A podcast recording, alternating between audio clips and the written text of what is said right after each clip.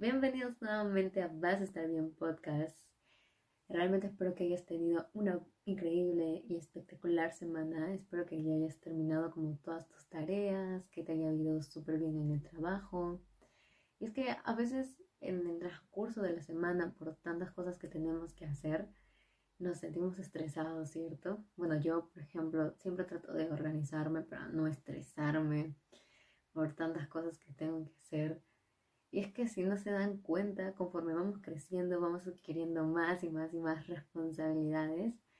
Y es que a veces para disfrutar la vida debemos de vivirla como niños. Porque si recordamos y volvemos atrás, cuando éramos niños no nos preocupaba nada más que solamente querer salir a jugar con nuestros amigos y querer ganar y esas cosas, ¿no? Que eran tan increíbles que no sé por qué, o no sé si a ti también te habrá pasado, pero cuando yo era muy pequeña quería crecer, quería, yo decía, no, ya quiero ser grande, ya quiero ser grande, y pues ahora que soy grande, quiero ser pequeña.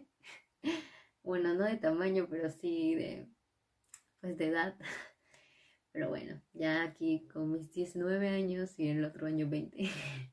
Mm, creo que todos los adultos, todos los jóvenes, seguimos siendo niños en nuestro interior, ¿saben? Niños que a veces reprimimos ciertos comportamientos, como a la vez también emociones y sentimientos, pero al fin de cuentas todos seguimos siendo niños muy en el fondo. Cuando crees que no tienes nada que perder, pero mucho que ganar, estás viviendo la vida con la misma visión que un niño. ¿Tú lo estás viviendo así o no? Porque yo me puse a analizar en, esto, en este tema, ¿no?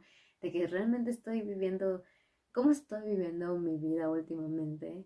Realmente como que con una agenda súper recargada y con tantas cosas que hacer que quizás no me detenga ni un minuto a ver si tengo un tiempito libre para hacer lo que me gusta porque tampoco se trata de sobrecargarte con tantas cosas y no estar viviendo tu vida.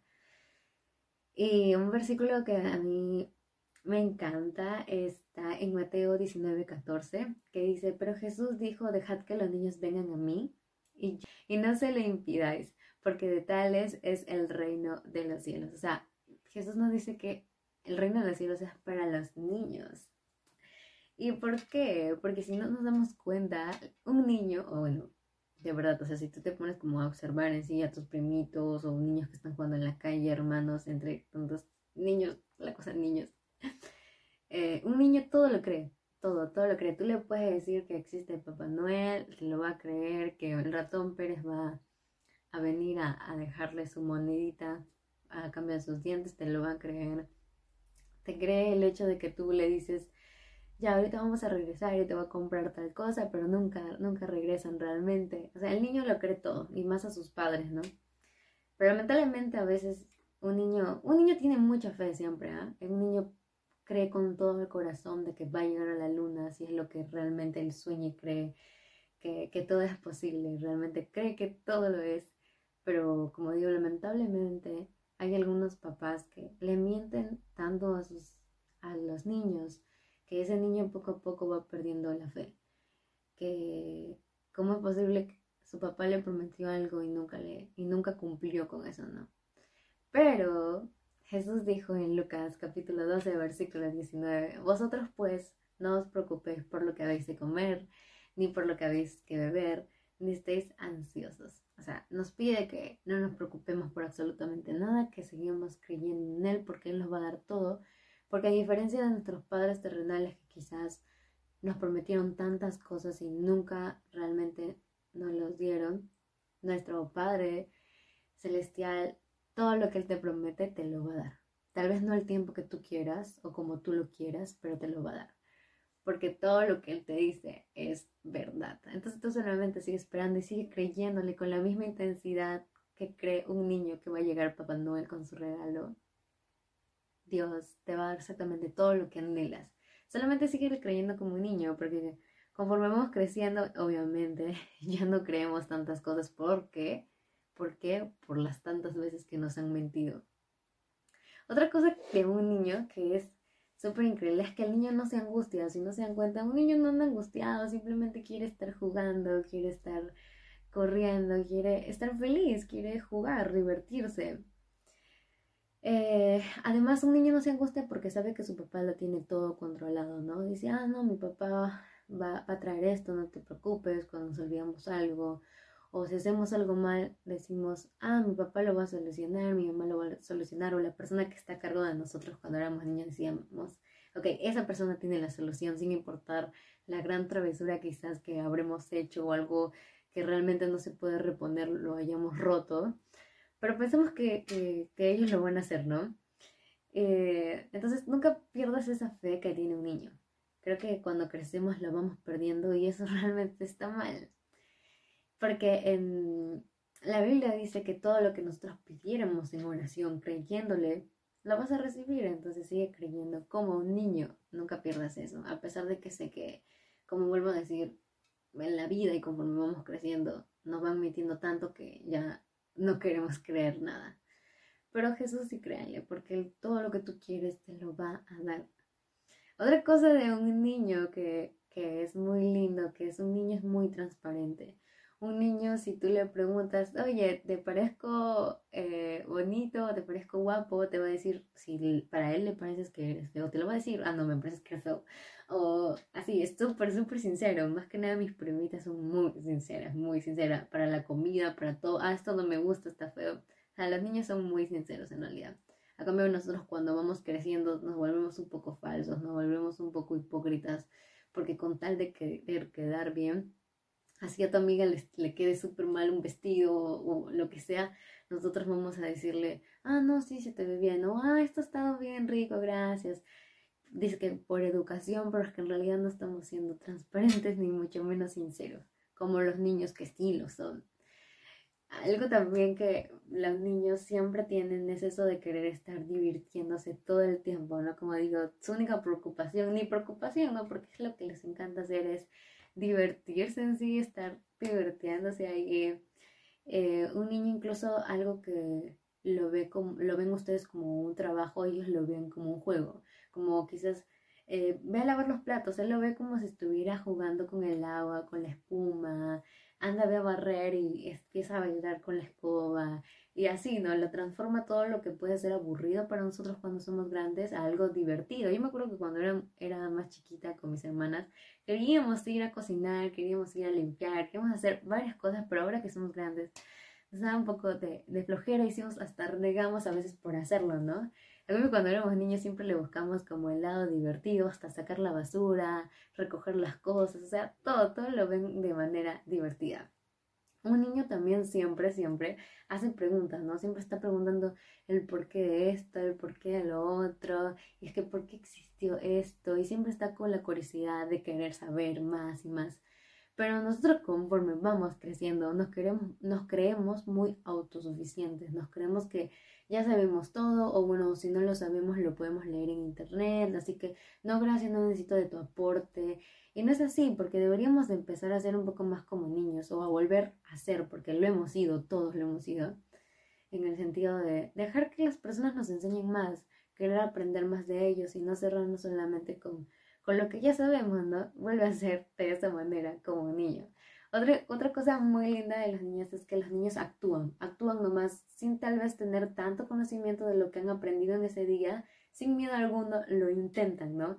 Un niño no tiene miedo al fracaso. Los niños, los niños siempre están motivados a querer seguir sus sueños, a, levantarse una y otra vez cuando se tropiezan. No se desaniman, no se desaniman por nada, porque saben que quedarse en el suelo no es una alternativa muy viable, que digamos. A como nosotros sí, cuando somos grandes, tenemos miedo a fracasar por la vergüenza que pueden que pueda haber o lo que puedan decir los demás, pero debía de volver a ser el niño que era antes, que no tenía miedo a arriesgarse, a intentar algo, con tal de divertirse, lo hacía o no sé, simplemente lo hacíamos, ¿no? Deberíamos de volver a ser de esa manera niños. ¿Saben algo? El enemigo no le gusta a los niños, porque como dije al comienzo, Jesús dijo que de ellos es el reino de los cielos, porque un niño es puro y transparente. El el ser como niños, de cierta manera, hace que nuestra vida se aliviane más, porque dejamos, como que todo en las manos de Dios, más que nada, ¿no? O sea, es como que nuestro Padre está a cargo y nosotros no nos preocupamos por nada. Algo que también, si quieres volver a ser el niño que eras antes, es a perdonar, como hablamos en el episodio anterior. Porque un niño no, no guarda rencor, ¿saben? Un niño no es resentido, un niño no es orgulloso. Un niño puede pelearse con su amigo o puede estar discutiendo, pero al, siguiente ratito nomás va y lo abraza, va y sigue jugando porque sabe que, que lo quiere y simplemente quiere divertirse, quiere estar tranquilo, quiere jugar. A veces deberíamos recapacitar y decir, yo debería volver a ser como cuando era niño y tienes que vencer el mal haciendo el bien. Y repetir esto del perdón cuantas veces sean necesarias, ¿no? Porque esto es un proceso, como dije, de, de perdonar hasta que lleguemos a amar a quien nos ofendió, al igual que como Dios nos ama. Hay un versículo que me encanta mucho que está en 1 Tesalonicenses capítulo 5 versículo 16 al 8 que dice, siempre estén alegres, oren sin cesar, siempre orando, creyéndole a Dios en todo. Den gracias a Dios en toda situación, porque esta es la voluntad para ustedes en Cristo Jesús. Algo que Jesús quiere para nosotros es que siempre estemos felices como cuando éramos niños. No significa que porque ya seamos grandes no podamos reír de la misma manera.